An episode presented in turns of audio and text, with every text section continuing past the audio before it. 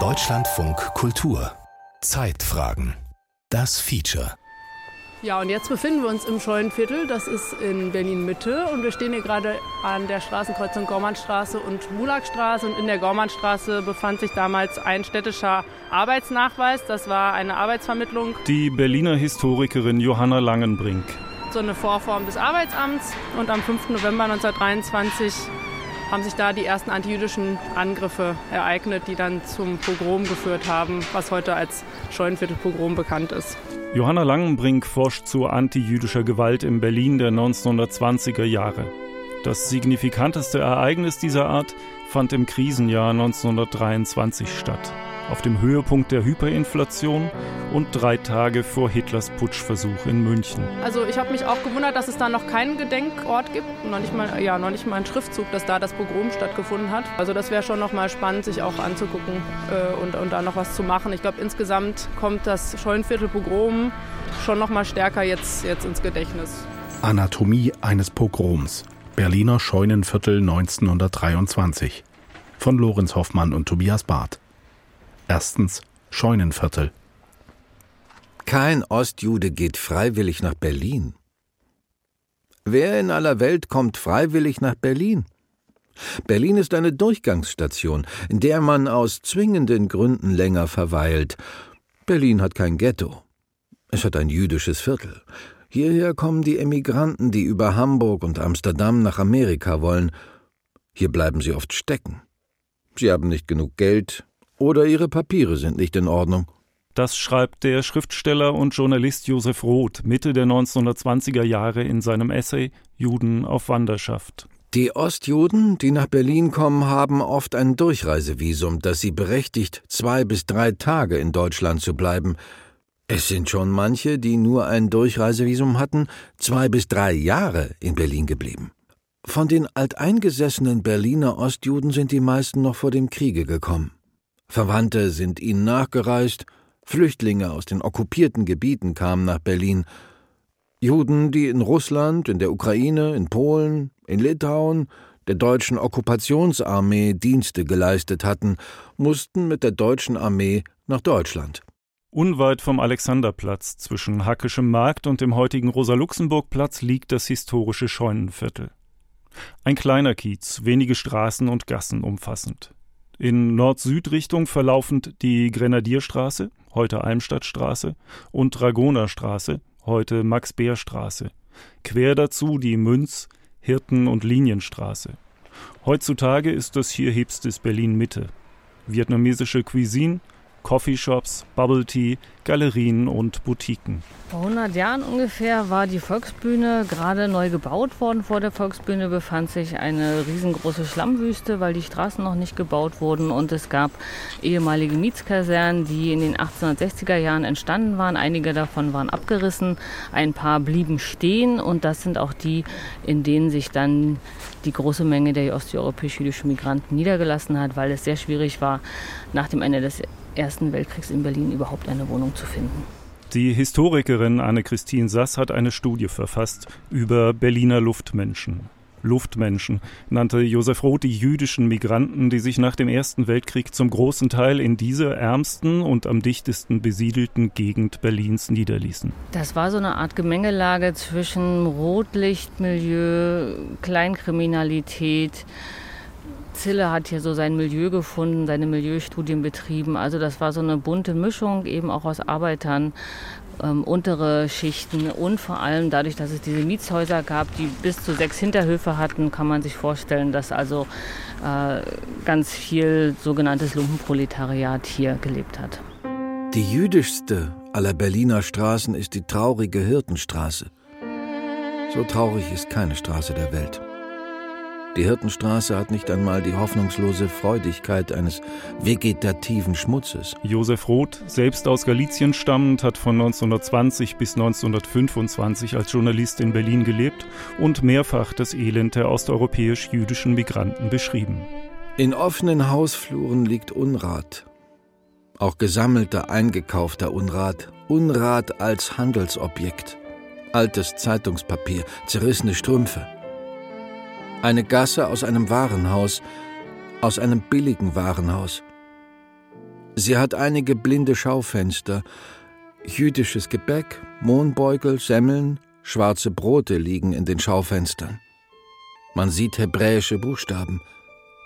Sie stehen fremd an diesen Mauern. Schon vor dem Weltkrieg hatten sich Juden aus Osteuropa hier angesiedelt. Nach 1918 kommen sie in größeren Scharen. Der Krieg ist nur im Westen Europas wirklich zu Ende. Im jetzt sowjetischen Russland tobt ein Bürgerkrieg. In den neuen Nationalstaaten des zerfallenen Österreich-Ungarn herrschen politische Unruhen. In der Ukraine richten die Truppen Petliuras schlimmste antijüdische Pogrome an.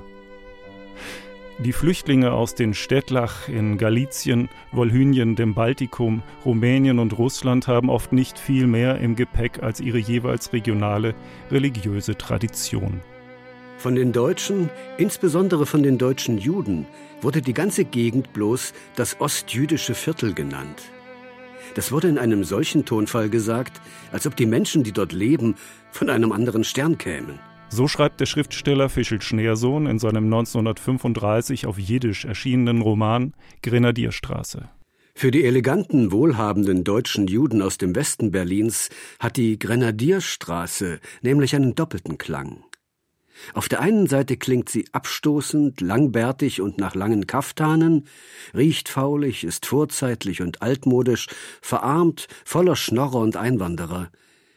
Auf der anderen Seite tönt sie aber auch so verlockend nach traditioneller Verwurzelung, flammendem Fanatismus, schon geradezu legendärer Gläubigkeit. Ein deutscher Jude aus dem Berliner Westen erinnert sich in einem Radiofeature von 1983. In diesen Straßen hatten sie praktisch fast in jedem Haus ein Stiebel, hieß das, und das waren kleine Betstuben. Da kamen dann welche, die aus Galizien waren, dann welche, die aus äh, aus Russland waren, dann haben sie welche, die aus Litauen waren. Und die hatten dann ihre eigenen so Betstuben, wo sie sich dann früh und abends und am Tage, wo auch die Kinder hinkamen und dort äh, der hebräisch Bibelunterricht bekamen. Allein in der Grenadierstraße gibt es 20 religiöse Versammlungsorte. Im Plotzker Stiebel, Haus Nummer 6, wird nach aschkenasischem Ritus gebetet. Nebenan in der 4 und gegenüber in der 1 versammeln sich die Chassidim von Ger und Boyan. In Nummer 37 sind zwei Minyanin und eine orthodoxe Talmud-Torah-Schule untergebracht. Haus Nummer 31 teilen sich das Radomsker, Stutziner und Kalischer Stiebel, die Beit Midrash Radomsk und die Talmud-Torah-Schule Eschaim. Die hatten alle so ihre speziellen Minhagim, Gebete, die, wo man sagen, in, in anderen Synagogen nicht verrichtet wurden. Ja, also speziell. Zweitens 140 Milliarden für ein Brot und ein Gerücht über die Juden. Am Montag, den 5. November 1923, sind in Berlin 210.586 Menschen arbeitslos gemeldet. Ungefähr dreimal so viele wie noch drei Monate zuvor. Zwei Drittel davon Männer, ein Drittel Frauen. Insgesamt 135.500 Menschen haben Anspruch auf Erwerbslosenunterstützung. Bei erwachsenen, arbeitsfähigen Männern beträgt sie aktuell etwa 60 Milliarden Mark am Tag, was nicht eben viel ist, wenn man bedenkt, was zeitgleich ein Zwei-Pfund-Brot in den Berliner Lebensmittelgeschäften kostet, nämlich 140 Milliarden. Also die Preise für Brot haben sich an dem Tag nochmal ich glaube, mehr als vervierfacht und ähm, waren einfach nicht mehr erschwinglich für Leute. Also das war ein Grund, warum es äh, eben eine riesige Aufregung gab in der Bevölkerung. Und hier vor dem Arbeitsnachweis haben sich jede Woche die Leute versammelt, um ihre Arbeitslosenunterstützung zu bekommen. Das war ein Montag und dann war eben schon diese Nachricht bekannt, dass sie sich das Brot nicht mehr leisten können. Das Gebäude Gormannstraße 13, in dem sich der Arbeitsnachweis befand, existiert, umgebaut zur Sporthalle, bis heute. Ein langgestreckter zweistöckiger Ziegelbau mit zwei großen Eingangsportalen und Platz für viele Schalter zur Abfertigung der Unterstützungsbezieher. Eine ganze Reihe solcher Arbeitsnachweise gab es in Berlin, weiträumig über die Stadt verteilt, um allzu große Ansammlungen von Arbeitslosen zu vermeiden. Die Erfahrung der letzten Jahre lehrt, dass radikale Elemente gerade unter den Arbeitslosen ihr Demonstrationsmaterial suchen, schreibt das Berliner Tageblatt Anfang November. Seit kurzem ist die preußische Regierung dazu übergegangen, Erwerbslosenunterstützung in sogenanntem Notgeld auszuzahlen. Auch diese Maßnahme soll zur Beruhigung der Arbeitslosen dienen. Anders als das Inflationsgeld ist es durch Goldanleihen gedeckt, also wertbeständig. Das lockt Spekulanten an. Es gab Leute, die hier zu den Arbeitslosen hingegangen sind und gesagt haben, wir kaufen euch das, das was ihr an äh, Zahlungsmittel bekommen habt, von der Stadt ab, das Notgeld. Und diese Leute waren zum Teil sogenannte Ostjuden, also jüdische Migrantinnen, Migranten aus Osteuropa. Dadurch kam diese Verquickung. Es wurde ihnen dann vorgeworfen, dass sie die Arbeitslosen ausnutzen und ihnen schlechte Preise anbieten.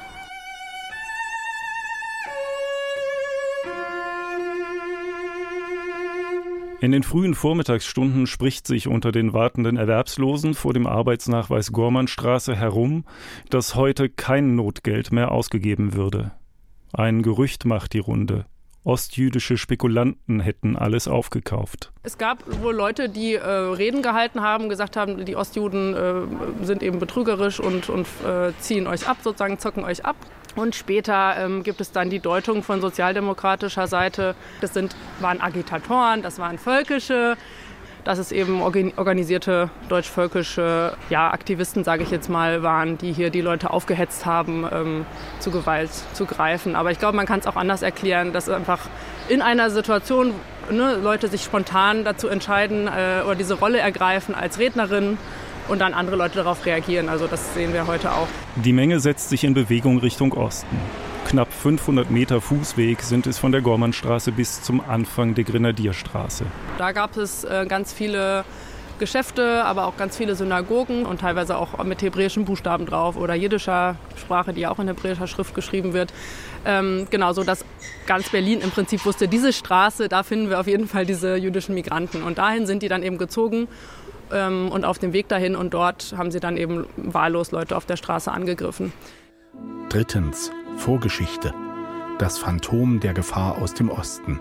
Man kennt sie allgemein unter dem Namen die Gefahr aus dem Osten. Pogromangst schweißt sie zusammen zu einer Lawine aus Unglück und Schmutz, die langsam wachsend aus dem Osten über Deutschland rollt. Im Berliner Ostviertel staut sich ein Teil in größeren Klumpen. Schreibt Josef Roth im Oktober 1920 in der Neuen Berliner Zeitung. Im Ganzen sind 50.000 Menschen aus dem Osten nach Deutschland gekommen. Es sieht freilich aus, als wären es Millionen, denn das Elend sieht man doppelt, dreifach, zehnfach. Ja, es gibt den Ostjudenerlass von 1919, den der preußische Innenminister Heine verabschiedet hat, der sah vor, dass es eine Ausnahme gab von der Ausweisungspolitik. Das heißt, es gab keinen gesicherten Aufenthaltsstatus für diese Gruppe, aber man war der Meinung, dass es aus humanen Gründen nicht angeraten wäre, diese zurückzuschicken. Historikerin Anne-Kathrin Sass hat über osteuropäisch-jüdische Migration geforscht. Viele waren auch staatenlos, das kam noch erschwerend hinzu. Das heißt, es gab gar kein Land, in dem man die Migranten hätte zurückschieben können. Aber dieser geduldete Aufenthalt, die man vielleicht heute mit so einer Duldung vergleichen könnte, war an besondere Bedingungen geknüpft. Und dazu gehört es zum Beispiel, dass die jüdischen Hilfsorganisationen sich dafür bereit erklären mussten, für Unterkunft und Unterstützung zu sorgen. Das heißt, sie durften nicht dem deutschen Sozialleistungssystem zur Last fallen. Dennoch sorgt die Entscheidung des Innenministers für Unmut. Der Berliner Polizeipräsident Eugen Ernst, ein Sozialdemokrat wie Heine, schreibt 1920 eine Eingabe an den Parteifreund. Es wimmelt hier von großen Mengen Elementen unlauterster Art, die nicht nur in kriminalistischer, sondern auch politischer Beziehung überaus gefährlich sind, weil sie aus ihrer polnisch-russischen Heimat bolschewistische Ideen hierher führen und weiterverbreiten. Dazu wird die Volksgesundheit durch diese Einwanderer stark gefährdet. Der Begriff Reinlichkeit ist diesen Leuten vollkommen fremd. Die mit Bewohnern unglaublich überfüllten Wohnungen starren vor Schmutz und Ungeziefer. Gleichzeitig sind sie angefüllt mit Lebensmitteln und Delikatessen aller Art, die im Wege des Schleichhandels erworben und weiter verschoben werden. Am 20. Februar 1920, zwei Tage nach der Veröffentlichung seiner Eingabe, lässt Polizeipräsident Ernst eine Razzia im Scheunenviertel durchführen. 700 Menschen werden ohne gültige Papiere die Papiere Ein halbes jüdisches Leben verstreicht in zwecklosem Kampf gegen Papiere. Ohne gültige Papiere aufgegriffen und verhaftet. Die Leute kommen in sogenannte Internierungslager, eins davon in Stargard, unweit von Berlin. Und das sind tatsächlich Zustände, die da beschrieben werden, Unterbringung in barackenähnlichen Gebäuden, die schon an Konzentrationslager tatsächlich auch erinnern. Seit die Jagd auf sogenannte lästige Ausländer, also Ostjuden, begonnen hat, steht das Schreckenswort Stargard auf der Tagesordnung. Schläge, Beleidigungen und Hunger stehen unsere ostjüdischen Brüder in diesem Lager aus. Die Art der Behandlung erinnert an die Behandlung der internierten Juden im barbarischen Ungarn und im finsteren Polen. Schreibt Misrech Yid, die Zeitung des Verbands der Ostjuden im Juni 1921. Einige Wochen vorher war im Lager Stargard eine mit 80 Internierten belegte Baracke in Brand geraten. Das Wachpersonal hatte dem Feuer tatenlos zugesehen. Im preußischen Landtag finden in diesen Jahren häufig sogenannte Ostjudendebatten statt. Abgeordnete der Deutschen Nationalen Volkspartei stellen besorgte Anfragen zum Ausmaß der, wie sie es nennen, ostjüdischen Gefahr. Andere, wie der USPD-Mann Oskar Kohn, setzen sich für eine Verbesserung der Lebensbedingungen ostjüdischer Migranten ein. In völkischen Kreisen kursieren damals Ansichtskarten aus dem Scheunenviertel. Fotografien von langbärtigen Kaftan-Juden, feilschenden Händlern, Orthodoxen mit Schläfenlocken. Bedruckt mit antisemitischen Sprüchen. All das fügt sich ein in ein größeres Bild. Nach dem Ersten Weltkrieg gab es zum Beispiel von Seite der Industrie äh, die Sorge, äh, ja, vor, dass die Revolution radikaler weitergeht. Und da haben große deutsche Konzerne wirklich Millionen investiert, um antisemitische Propaganda zu produzieren und zu verbreiten. Und die ist dann 1918, äh, direkt nach der Revolution, mass massenhaft in Berlin verteilt worden, teilweise in Brandenburg aus Flugzeugen abgeworfen worden und so. Also da steckte einfach äh, Kapital im, im, mehrfachen Sinn hinter, in, in einem krassen Ausmaß. Den völkisch-nationalen Feinden der Weimarer Republik gilt diese früh als Judenrepublik. Schriften wie die Protokolle der Weisen von Zion, die von einer angeblichen jüdischen Weltverschwörung handeln, werden in hoher Auflage verbreitet. Die Männer, die im Juni 1922 den deutschen Außenminister Walter Rathenau ermorden, berufen sich unter anderem auf diese Schrift. Viertens zieht die Juden aus.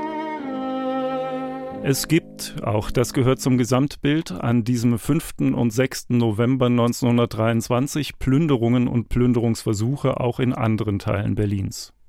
Am Hallischen Tor schlagen etwa 40 Männer das Schaufenster einer Bäckerei ein.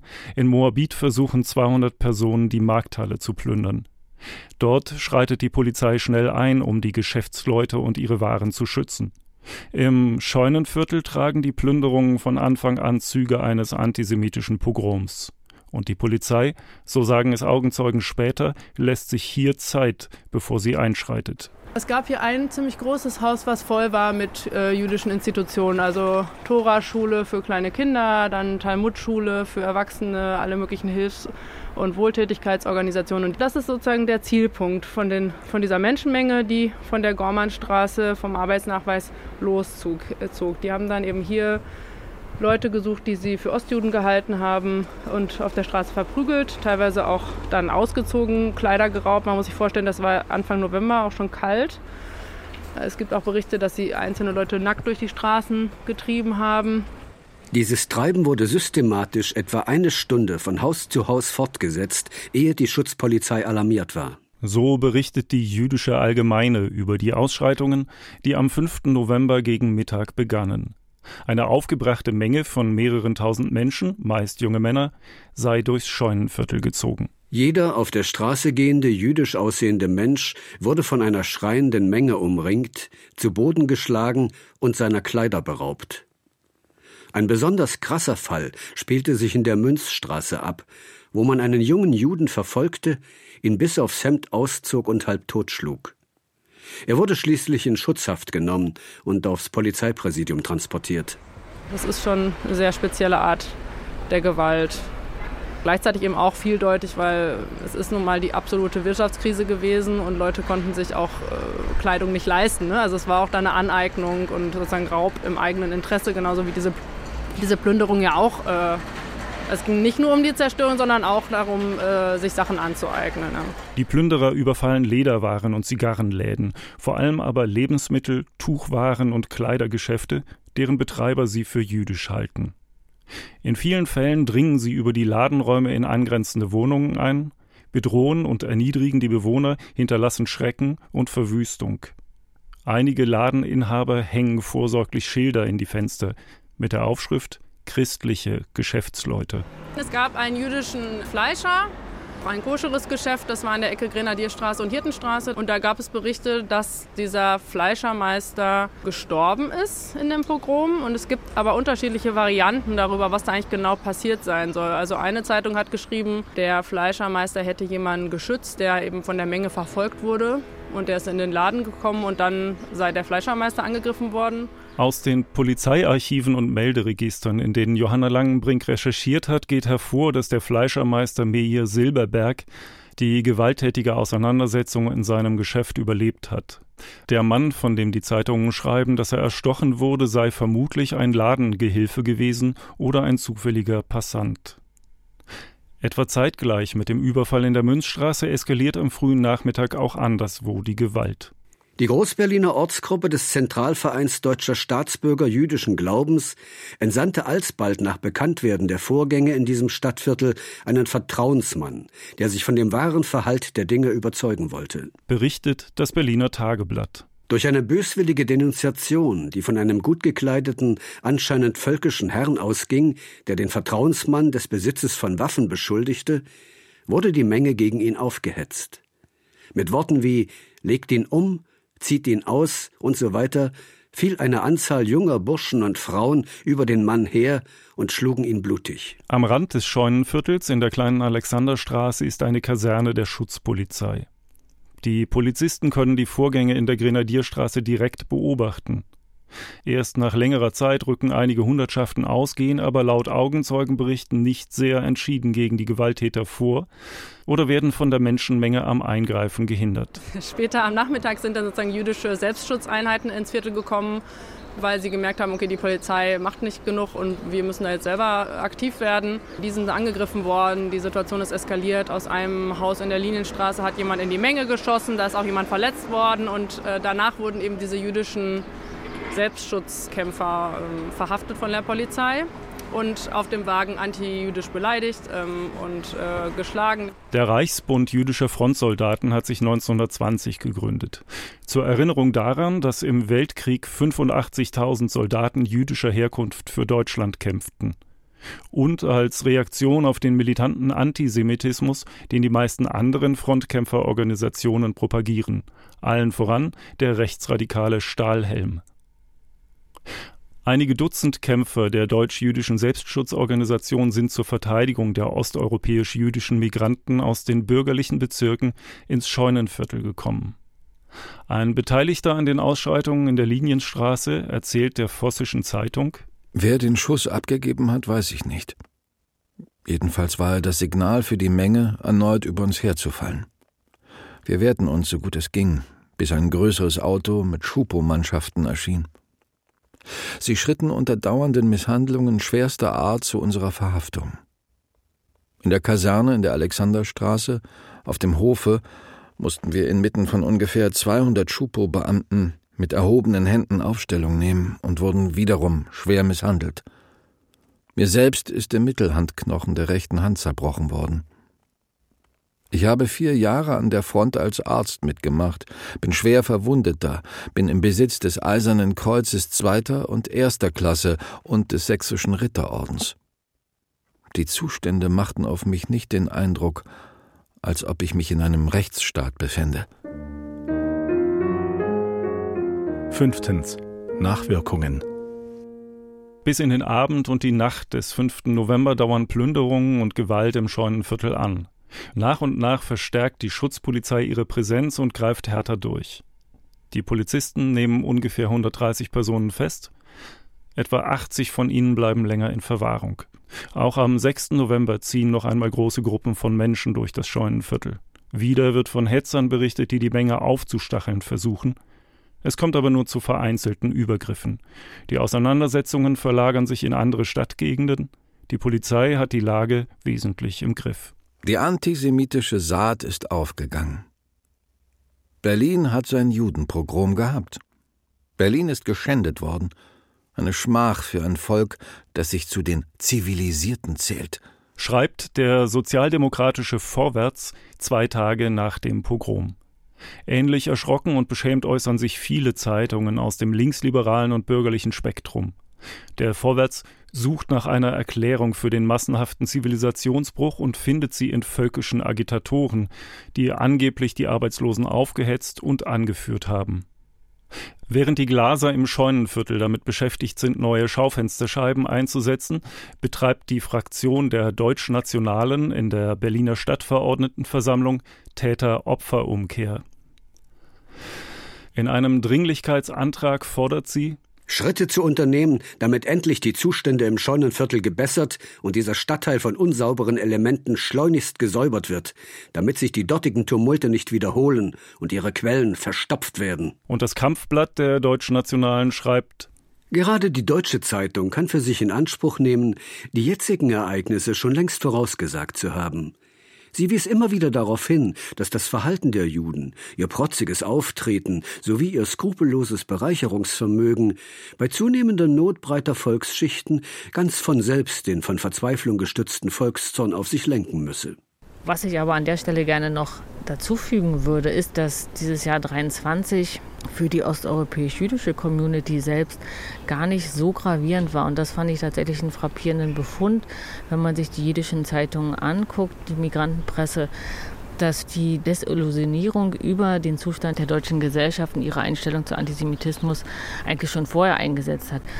Dieses Pogrom selbst ist etwas, was sie tatsächlich als eine Zuspitzung von Alltagserfahrungen von Gewalt wahrnehmen, die eben schon vorher durch diese ganzen Polizeirazzien in den zwei, drei Jahren davor eben auch schon Teil ihres Alltags waren. Die Früchte der Saat, die durch fünf Jahre systematisch ausgestreut worden ist, sind gereift. Die Judenfrage ist in Deutschland akut geworden.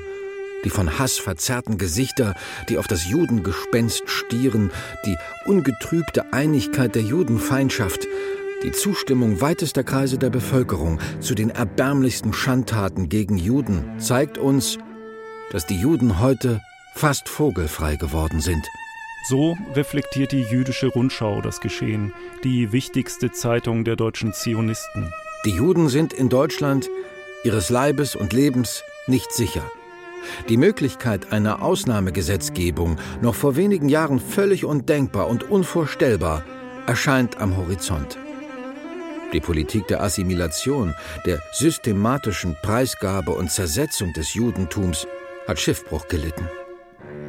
Das deutsche Judentum muss heute verstehen, dass nur wir Juden selbst uns helfen können. Der Ruf Tod den Juden gilt allen. Der Hass gilt allen.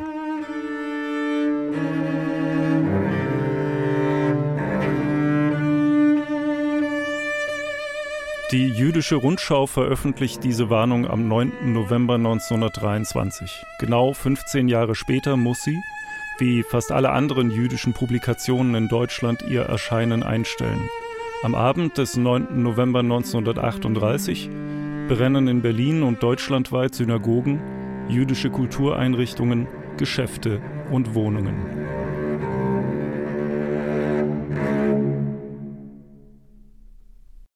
Anatomie eines Pogroms. Berliner Scheunenviertel 1923 von Lorenz Hoffmann und Tobias Barth. Es sprachen Lutz Harder, Hans-Henrik Wöhler und die Autoren. Redaktion Martin Hartwig. Regie Tobias Barth. Produktion Deutschlandfunk Kultur 2023